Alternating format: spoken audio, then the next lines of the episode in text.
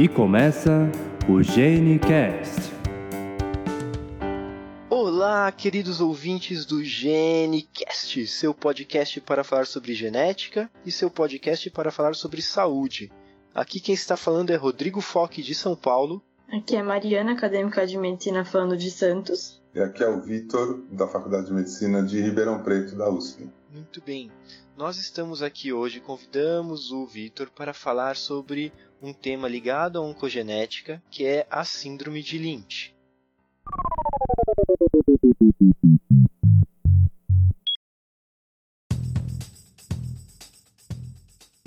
Vitor, a síndrome de Lynch, ela é uma síndrome é, hereditária, né, de predisposição hereditária ao câncer, que está associado com câncer de cólon, né, câncer de cólon e reto. Uh, você pode falar um pouquinho para a gente sobre o cenário do, do, do, carcinoma de cólon?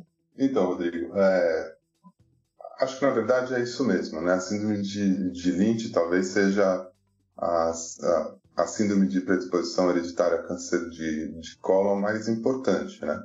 O câncer de, de cólon, em geral, é a terceira causa de câncer fora é, câncer de, de pele que não seja melanoma em em homens, né, e chega a ser a segunda em, em mulheres, né. Então é extremamente frequente, né. Tem uma fração disso, né, por volta de 5% de todos esses tumores, na verdade, que podem ser hereditários.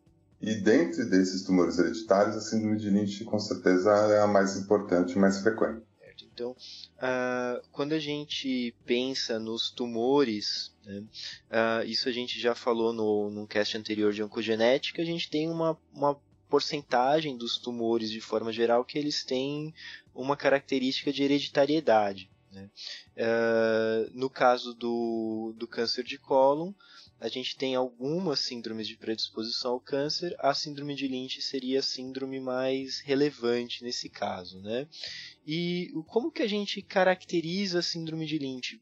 Qual a definição? Por que síndrome de Lynch, né? Por que o, o, o epônimo Lynch? Porque, na verdade, foi o, uh, ela foi descrita pela primeira vez, né? Assim, uh, por um médico que chamava Lynch, né? E que percebeu famílias, né? Na verdade, algumas famílias onde você tinha uma, uma frequência aumentada de, de câncer coloretal e também de outros cânceres, principalmente câncer de, de endométrio, né? Então, aí acabou. Esses nomes mudaram durante o tempo, né? Começou como síndrome de Lynch, depois é, é, uma, o câncer coloretal não polipóide hereditário, aí passou para síndrome de Lynch tipo 1 e tipo 2. Hoje, em geral, se chama a, a síndrome de síndrome de Lynch mesmo, né? Então, é, é caracterizada por tumores, é, um rol de tumores, mas principalmente tumor coloretal, mas também tumor de endométrio, câncer de ovário, câncer gástrico e outras neoplasias, né? Ligadas a um defeito em genes relacionados a um sistema de reparo de DNA, né? Que, que conserta é, algumas variações que acontecem espontaneamente no nosso DNA e que, tem, e que tem lá um sistema dentro da célula que consegue corrigir. Quando esse sistema tá, tem algum defeito, na verdade, você teria uma predisposição hereditária a esses tumores. Certo. Uma coisa que, que você citou agora em relação ao nome, né? Síndrome de Lynch também ficou conhecido então como síndrome do, do, do câncer não polipomatoso, né? A, a, verdade é que a maioria dos, dos tumores uh, de, de cólon, eles se desenvolvem a partir de um pólipo, né?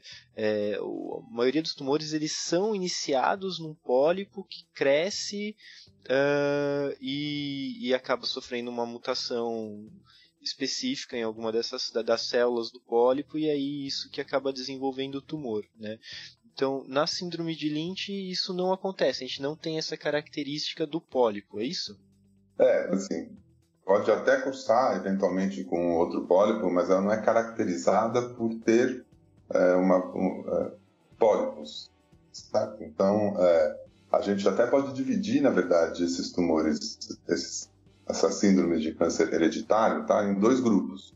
Um que a gente chama de câncer não polipóides ou não poliposos, né? E outros que são cânceres que cursam associados a uma, um, um, aumento no número de pólipos no, no colo e reto. Então aí a síndrome de Lynch estaria ligada, na verdade, a esse grupo de, que, que a gente chama de câncer não polipóide. Certo.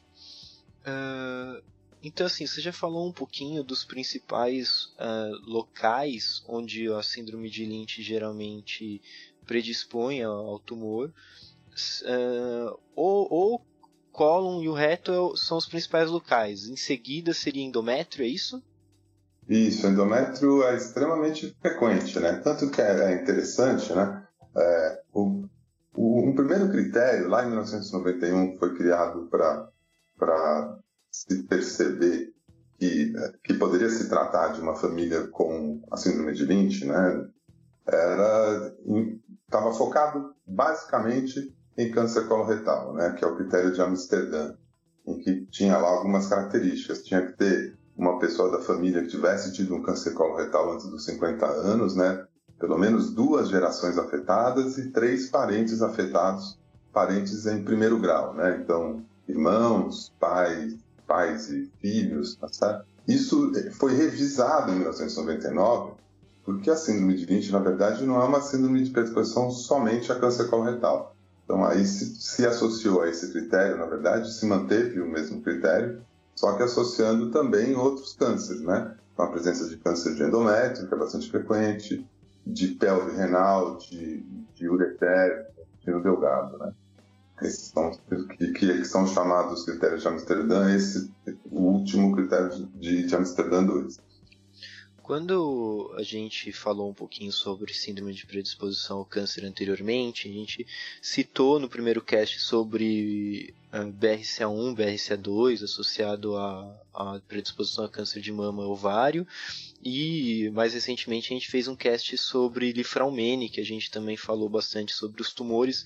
E uma coisa que chama bastante a atenção é, é a respeito da idade no qual esses tumores se apresentam, né? que é uma idade é, mais jovem comparado à população geral uh, de, uma, de uma pessoa que tem um tumor sem ter uma, uma predisposição.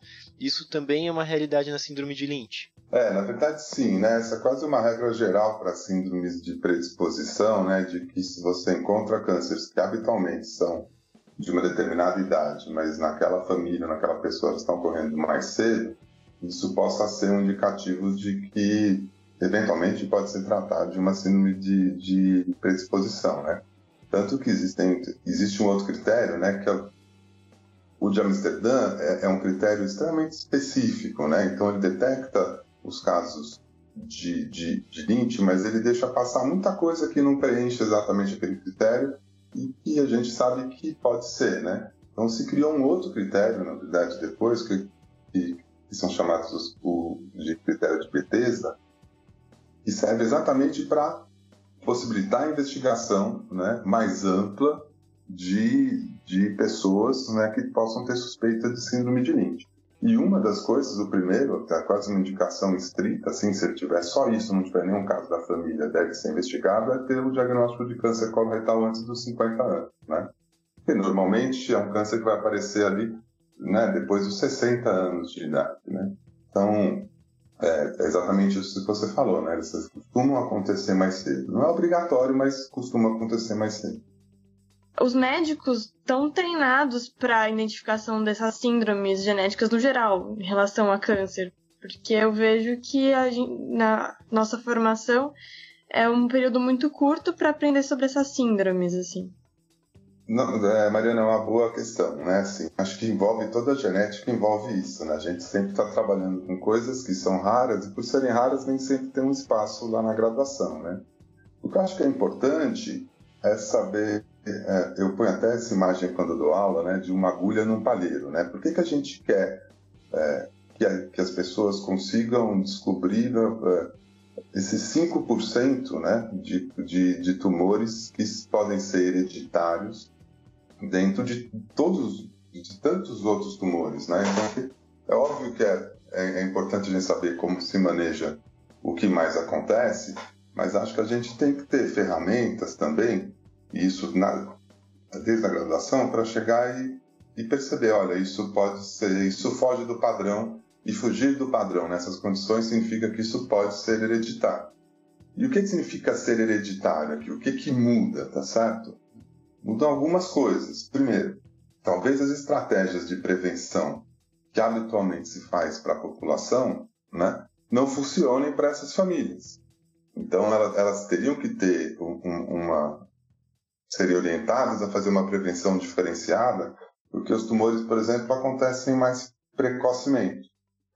Além disso, né, a gente sabe que existem outras pessoas que podem, dentro da família, que às vezes não têm câncer, né, e que podem vir a ter câncer exatamente por causa dessa predisposição. Como é que a gente faz a vigilância disso e se tem algumas, algum instrumento que, possa, que a gente possa utilizar para fazer a detecção precoce, né?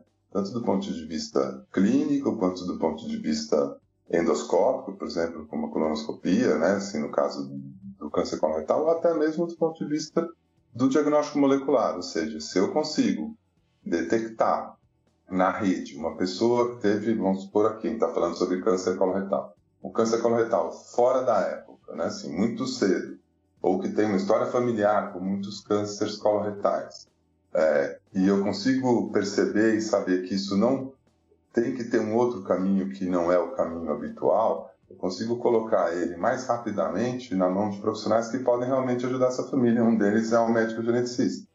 Né? E, eventualmente, a detecção da causa, ou seja, determinar qual alteração genética está associada a isso, né, pode ser útil dentro da família para prevenir tumores em pessoas que têm a mesma alteração.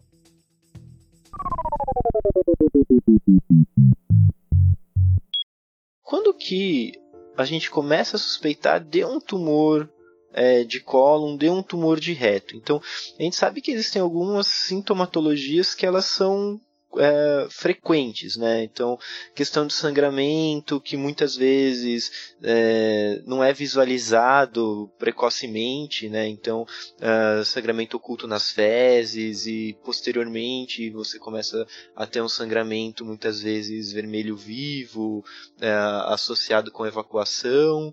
Uh, a, a questão da perda de peso, que é um, uma característica bem comum dos tumores de forma geral, né? Mas existem outros sinais de alerta para a gente poder pensar em relação a um tumor é, de cólon, a um tumor de reto?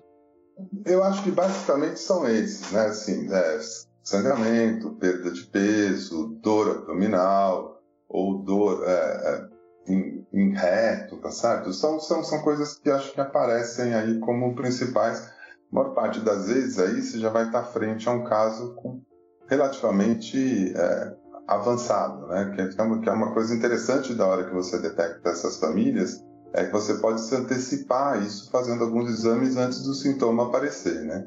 Então, isso é uma coisa importante. É, isso falando só do colo retal, né? Porque tem outros tumores envolvidos aí, né? Por exemplo, tumor de, de endométrio, aí você vai ter nas mulheres sangramento, dor pélvica, né? Então, cada um dos tumores aí tem uma sintomatologia mais típica, né? Mas basicamente é isso que você falou, né? Quer dizer, qualquer coisa como perda de peso, dor abdominal, é, é, persistente, né? Você tem que procurar o seu médico e no exame físico ou no exame instrumentado, eventualmente ele vai fazer esse diagnóstico. Então a partir do momento que se, se adentra uma suspeita de, de, um, de um câncer é, da família, né, do, do, grupo da síndrome de Lynch, então uh, o, o próximo passo em relação à investigação já seria a gente sequenciar o, os genes que causam a síndrome de Lynch. Não, aí tá. Bom, não sei como, como vai ficar nos próximos 10 anos barateando tanto que está barateando as técnicas moleculares para dar diagnóstico de mutações é, germinativas, como a gente chama, né? ou seja, mutações que, que, que, que constituem a pessoa nos genes que causam esse problema. Mas tem uma, uma, uma máxima que é que no tumor, quando, quando tem pólipos, diversos pólipos, você tem que fazer investigação diagnóstica o máximo possível para chegar no, numa, numa hipótese para conseguir fazer o exame molecular. E no não polipóide, a primeira coisa que você tem que testar é o tumor, né? Então é isso que tem sido feito até hoje, porque o tumor principalmente na, na síndrome de Lynch especificamente, ele tem algumas características que podem ajudar a gente, a, a primeiro, a determinar se é mesmo, se persiste a hipótese diagnóstica da síndrome de Lynch, né? E essa característica é, é, a gente chama de instabilidade é, de microsatélites. É um nome complicado, mas basicamente é que você consegue fazer uma investigação que determina que tem um problema naquele sistema de reparo, né, que teria que estar funcionando em todas as células e que eventualmente ali é, no tumor não está funcionando, porque também a pessoa herda, né, ela tem em todas as suas células já uma alteração é, em genes desse sistema, tá certo? Então, no, no tumor ele perde a outra alteração, né? Ele, ele, ele, perde a outra informação genética, né? Nós temos duas para esses genes, né? Uma que vem do pai e outra da mãe, e aí ele desenvolve o tumor. Então, é útil a gente determinar é, se ele é ou não é um tumor com um defeito de reparo. E tem algumas estratégias para a gente ver isso. Existem, na verdade, proteínas envolvidas nesse sistema de reparo, um grupo de proteínas mais importantes, né? É, que é o MLH1, o MSH2, o MSH6 e o PMS2, não importa muito exatamente quais são. E essas proteínas é, são as proteínas que têm atuação nesse sistema de reparo. Então, uma estratégia é a gente fazer uma metodologia no tumor em que eu determino se essas proteínas estão presentes ou não estão presentes lá no tumor. Se elas não estiverem presentes, existe a possibilidade real de se tratar de uma síndrome de predisposição hereditária, porque tem uma mutação em um desses genes, por isso aqui não tem a proteína. Uma outra forma de você detectar é vendo o que o sistema de reparo alterado causa do ponto de vista genético, por isso que a gente chama de instabilidade de microsatélite. Às vezes tem uma confusão entre esses dois exames. Né? Esse primeiro que eu falei, você vai ver se as proteínas estão presentes no tumor ou não. A instabilidade de microsatélites é uma decorrência do sistema de reparo estar alterado. Aí o que, que eu vejo? Em determinadas regiões é, do nosso DNA, onde você tem repetições de algumas de, de alguns nucleotídeos, né, de bloquinhos desses desses nucleotídeos que são normais, você tem uma diferença no, na quantidade desses blocos para uma determinada região ou para várias, em relação ao que está no tumor e ao que você tem nas suas células sanguíneas. Ou seja, que aconteceu alguma coisa no tumor e quando acontece essa alteração, ele não consegue resolver. Portanto, fica um quadro que a gente chama de instabilidade de microsatélites. Microsatélites é o nome dessas regiões com, com, com essas repetições. Né? Então, a instabilidade de microsatélites é um fenômeno que ocorre por um defeito no sistema de reparo. Então, numa estratégia que é para eu ver se aquele tumor é instável ou não, eu vou lá e vejo se existem é, essas regiões de microsatélites com alta instabilidade, ou seja, com tamanhos diferentes em relação ao que você esperaria encontrar. Né? Em geral, a gente não faz só uma região, tá certo? Faz quatro ou cinco regiões diferentes nesse exame. A outra estratégia é ver se as proteínas do sistema de reparo estão presentes ou não no tumor, que a gente faz por uma técnica que se chama imunistoquímica. Né? As duas, na verdade, são metodologias para a gente inferir que existe um problema no sistema de reparo. Se existe um problema no sistema de reparo, eu devo investigar a, a, é, a síndrome de Lynch é uma forma um pouco diferente em relação às outras síndromes de predisposição ao câncer, né? Porque geralmente nas outras síndromes, então a gente faz uma suspeita clínica baseado na história do, do, do paciente, baseado na, na história familiar e, e e também, claro, baseado no, na avaliação anatomopatológica do, tumor, de imunistoquímica também, mas assim, é, é de, um, de uma forma diferente, né? Na síndrome de Lynch, primeiro então, uh, essa, essa avaliação que é feita no tumor, ela já ajuda a guiar o, o, exame genético que posteriormente a gente vai fazer, né? É, geralmente quando a gente pensa nas outras síndromes de predisposição, eu entendo que é muito mais os critérios clínicos é, vão chamar atenção para aí a gente já partir direto para o exame genético no paciente sem fazer um, uma análise do, do tumor como é no Lynch, certo? É, é, é, mais ou menos isso. Quer dizer, a clínica ainda é extremamente importante. Foi ela que te levou a, suspeitar de ser Né? Mas a vantagem aqui é que você tem uma metodologia que pode dizer no tumor se aquela hipótese é uma hipótese forte. E tem algumas particularidades, né? Assim, primeiro, que é, aqui nós temos quatro genes diretamente envolvidos, né? Assim, e que qualquer um deles alterados podem causar a síndrome de Lynch, né? E mais um, um, quinto gene que acaba influenciando, né? Que, que é o EPICAN, né? Que, tem, que não está diretamente ligado à síndrome, mas ele está muito ligado a um, a um dos genes da síndrome, que é o MSH2. Né? Então, é, como você, a imunistoquímica aí é extremamente interessante, porque na imunistoquímica você vai ver qual proteína está faltando. Isso pode ser uma pista importante para dizer o que eu preciso sequenciar no paciente. Né?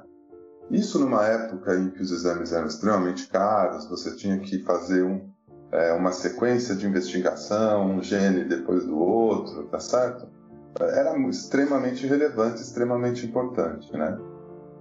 Hoje, com a abordagem por painel, eu acho que a gente está passando por uma transição, assim, que ainda esses dados são extremamente importantes, eu vou até dizer por que um pouco depois, mas eles tem muita gente que opta por é, é câncer coloretal, faz um painel já com todos esses genes e mais alguns outros genes, né, relacionados a outras síndromes que dão câncer não polipóide, né?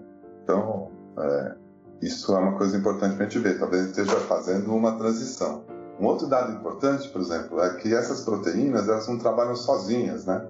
Em geral, elas trabalham aos pares. Então, é, entre essas quatro existem pares, por exemplo, o MLH1 com o PMS2, o MSH2 com, com o, o MSH6. Isso tem algumas particularidades. Às vezes a proteína que está ausente é uma, mas a alteração no gene é no outro. Isso pode acontecer. Né? E mesmo o MLH1, que existem outros fenômenos que não são herdados, podem causar a ausência dele no tumor. Então você tem é, diversas situações que antes obrigava a gente a vamos ver se, se, tem algum problema no tumor, se ele é instável ou não. Ali é instável, podemos fazer imunistoquímica e ver o que está faltando.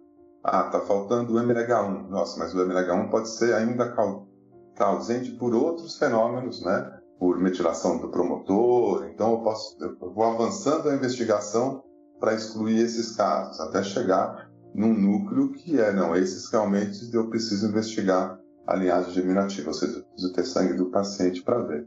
Então, é, eu acho que ainda isso é muito útil, principalmente por um fato, né? Muitas dessas técnicas elas estão propostas e já tem vários hospitais, até mesmo no Brasil, que fazem para serem aplicadas diretamente qualquer câncer coloretal, tá certo? Então você conseguiria fazer uma triagem diretamente na patologia com o tumor para já ver, olha, esse caso daqui que veio lá da de uma cirurgia que ninguém estava pensando que pudesse ser uma síndrome de predisposição familiar, na patologia eu tive um indicativo de que pode ser.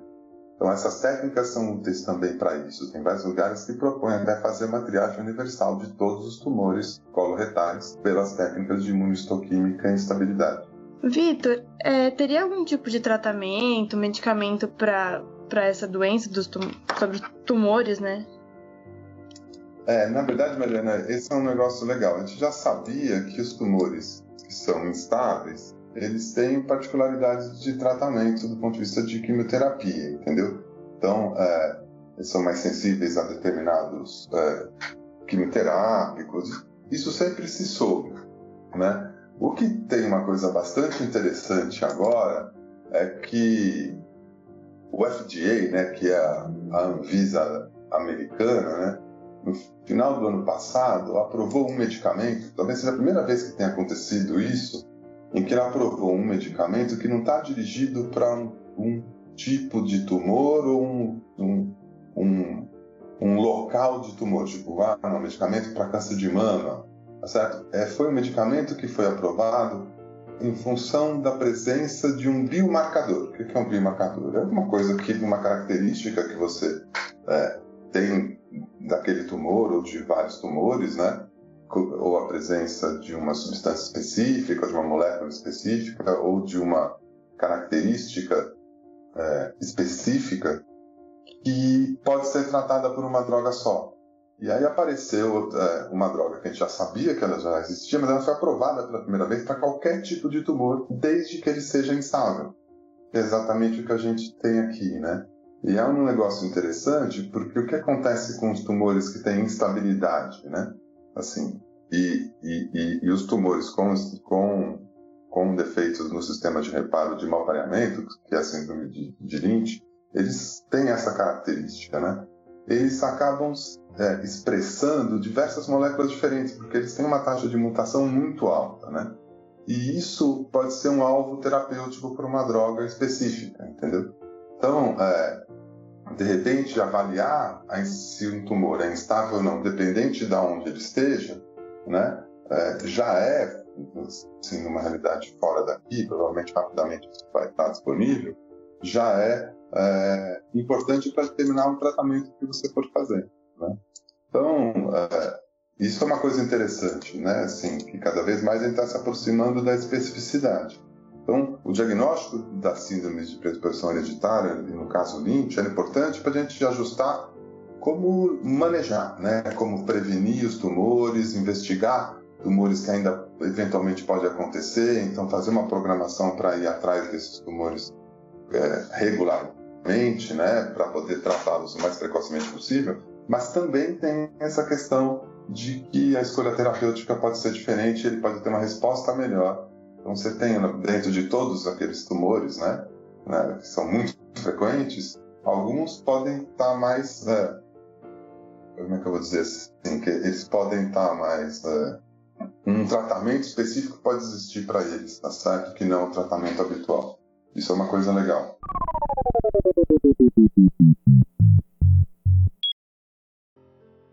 No dia a dia, né? Então, a gente num ambulatório de genética no consultório de genética, uh, frente a um paciente que tem um, é, características, critérios para a gente falar sobre síndrome de Lynch, a investigação complementar, então a realização dos exames genéticos. Uh, a gente sabe que existe uma dificuldade grande uh, quando a gente tenta fazer algum exame desses, por serem exames de alto custo, no Sistema Único de Saúde. Né? Mas existe algum programa no qual a gente consiga realizar esse tipo de exame? Rodrigo, é, a gente sabe que no SUS não tem nenhum aprovado, né? Assim, nenhum desses exames de síndrome de predisposição hereditária a câncer, né? É, a gente tem os hospitais, ainda que tem alguma que são ligados a universidades ou mesmo que fazem pesquisa, tem centros de pesquisa que trabalham na área, não é infrequente eles oferecerem esses exames para que, né, dentro desse tipo específico de programa, que é programa de é, voltado à pesquisa, né? Essa é uma coisa ainda que o SUS tem que resolver. Do ponto de vista da saúde suplementar, ou seja, dos convênios, né, isso já está mais ou menos equacionado, né? Gente já tem pelo menos duas versões diferentes já das diretrizes de, de da, das diretrizes da Agência Nacional de Saúde Suplementar, que é quem regula esses convênios, em que já, já aparece a síndrome de Lynch lá e com é, uma estratégia de investigação, tá certo? Exatamente igual que a, a literatura recomenda, tá certo? Então, permitindo até que o usuário dos convênios tenha coberto o seu direito sem grandes problemas de fazer investigação molecular.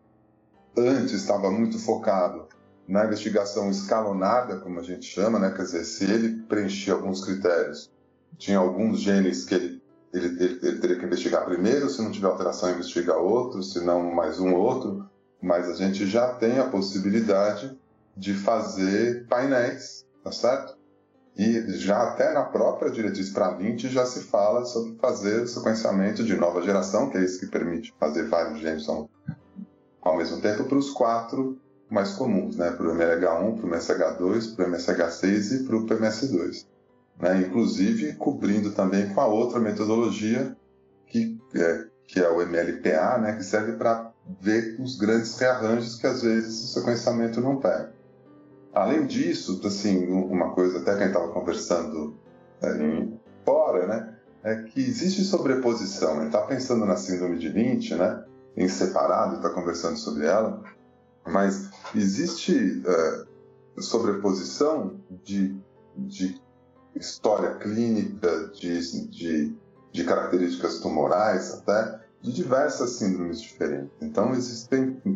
É, isso é uma outra possibilidade dentro dos convênios que existe também quando você preenche mais de uma característica, né? Você pode pedir também um painel, aí um, um painel ampliado para câncer. Então, que envolve genes que a gente sabe que estão mais ligados a câncer de mama, câncer de ovário e, e câncer coloretal.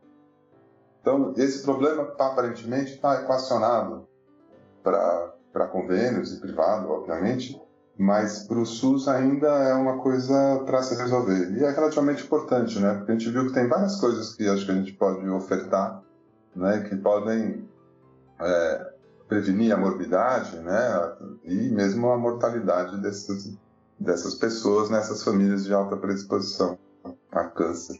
Um dos, dos objetivos quando a gente faz o diagnóstico, né, como, como a gente já falou, é fazer a investigação da família, mas um, um, outro objetivo extremamente importante é o acompanhamento clínico, né? Então é aquela velha máxima.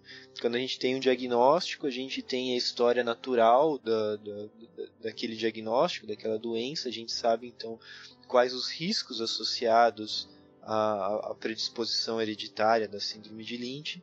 Isso permite que a gente faça um acompanhamento mais individualizado para aquele indivíduo do que o que é feito para a população geral. Né? Uh, no caso da síndrome de Lynch em si, o que, que existe indicação de ser feito de diferente do que é feito na população geral? Tá. É, existem diversas coisas, né? Então, você tem um diagnóstico confirmado de síndrome de Lynch ou uma suspeita grande, mesmo sem, sem possibilidade de confirmação por diagnóstico molecular, a primeira coisa é manejar melhor a, a prevenção de câncer de colo. Né? Então, normalmente, nos pacientes que são portadores dessas alterações, dessas mutações, a gente começa a colonoscopia entre 20 e 25 anos ou de 2 a 5 anos antes do caso mais, mais novo que tem é, na família, tá certo? Se ele foi diagnosticado é, antes dos, dos 25 anos e vai repetindo isso anualmente ou a cada dois anos, dependendo dos resultados que você encontra a cada colonoscopia. Então, esse é o principal para a colo. Mas existem, assim como ele estava falando, existem outros tumores, né? Então, nesses outros tumores, como é que a gente faz esse manejo? Então, é, por exemplo, existe a possibilidade de ter câncer gástrico, né? Então, ainda não tem nenhuma grande evidência que permita dizer assim que tem alguma efetividade em procurar isso antecipadamente, né? Só para deixar claro, isso não significa que a gente, se a gente fizer exames precoces, a gente não vai detectar antes. Só que a detecção antes por um exame ou pela queixa acaba resultando na, no mesmo tipo de abordagem, no mesmo tipo de resultado. Então, na verdade, não tem nada muito dirigido para isso, né? Quando a gente opta por fazer a vigilância, a gente considera fazer uma endoscopia alta, né? Então, é, para visualizar o duodeno, né? É, mais ou menos na mesma época que você vai fazer a colonoscopia, cada 3 a 5 anos, começando entre 30 e 35 anos, né? Então, entendeu? Aí cobrindo os cânceres de intestino. É, um outro tipo de câncer que pode aparecer é o, é o câncer urotelial, né? Então, que é de ureter, de, de bexiga. E esse a gente, o que normalmente a gente faz é que a gente pede anualmente um exame de urina normal em que a gente manda para a patologia para ver se tem células é, que podem ser é, de câncer e aí isso faria o diagnóstico. A gente começa isso em geral com 30 ou 35 anos, né?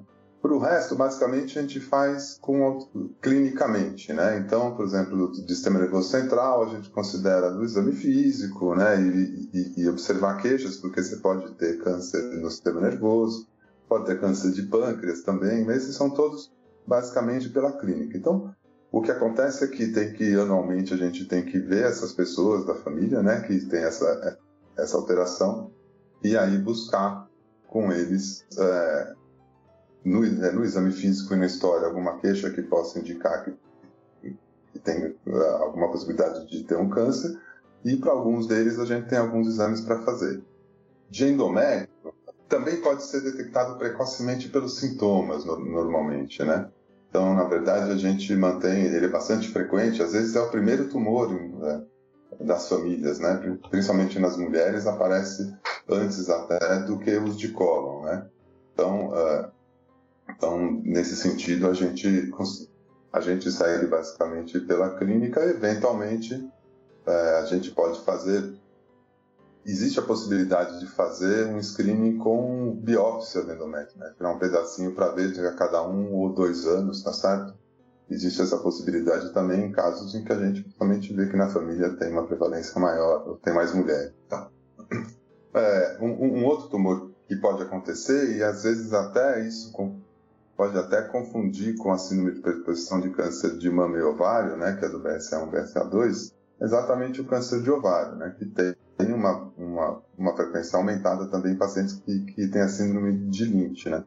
A gente também pode, eventualmente, fazer alguns screenings, né, ou triagens com ultrassom transvaginal, ou com uma, um, uma dosagem de, de uma substância que chama CA125, né, que é uma molécula específica, mas habitualmente a gente segue basicamente pelas queixas, né?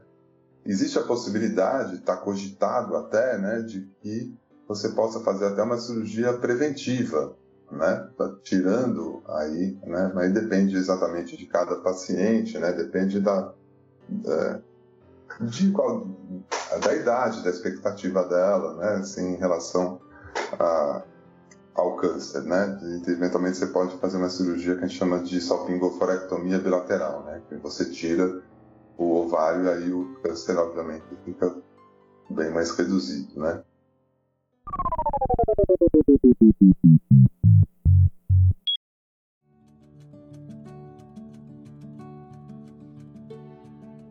Bom, pessoal, hoje nós estivemos aqui para conversar um pouquinho então sobre a síndrome de Lynch.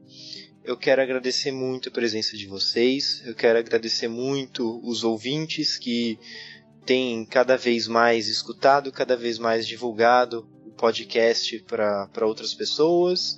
Eu peço que vocês continuem divulgando o podcast, continuem apresentando para outras pessoas que têm interesse nesses temas, que vocês uh, coloquem suas estrelinhas lá para gente no iTunes ou no, no seu agregador de podcast favorito, porque isso é muito importante para gente. Quem tiver interesse pode seguir nossas redes sociais, então no Facebook buscando por Genicast Podcast, no Twitter, arroba Genicast Podcast, no Instagram com Genicast Podcast, nossa página no WordPress, genicastpodcast.wordpress.com e, claro, nos mandando um e-mail em genicastpodcast.gmail.com. Então é bem simples, né? Genicast Podcast e vocês encontram a gente. Muito bem. Hoje nós estivemos aqui com a Mariana Pombeiro. Muito obrigada pelo convite, adorei participar de mais um Genicast. E com o Vitor Ferraz. Também, eu, Rodrigo, obrigado pelo convite. Mariana, foi, também foi muito legal. Eu sou um, um fascinado pela mídia podcast, eu sou uns 15 podcasts toda semana, assim, e acho que é uma coisa é, para é, divulgação desses temas das genéticas muito legal, tá bom? Agradeço a possibilidade de poder ter participado. Maravilha, e sem dúvida a gente vai te chamar para participar de outros, viu, Vitor? Você pode aguardar. A gente vai pensar nos temas e a gente vai, vai, vai participar de, de vários ainda juntos, sem dúvida. Muito bem, pessoal, muito obrigado e até o próximo GeneCast. Um abraço!